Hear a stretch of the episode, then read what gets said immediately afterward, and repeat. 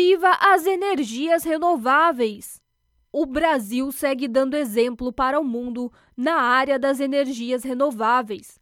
De acordo com dados do Balanço Energético Nacional 2017, essas fontes correspondem a nada menos que 43,5% da nossa matriz energética nacional. Isso é muito acima da média global, que em 2014 era de apenas 13,5%. O uso desse tipo de fonte é importante por diversos fatores. O mais nobre talvez seja a preservação ambiental já que diminui consideravelmente as emissões de gases poluentes na atmosfera e, consequentemente, as alterações climáticas, promovendo desenvolvimento de maneira sadia e sustentável.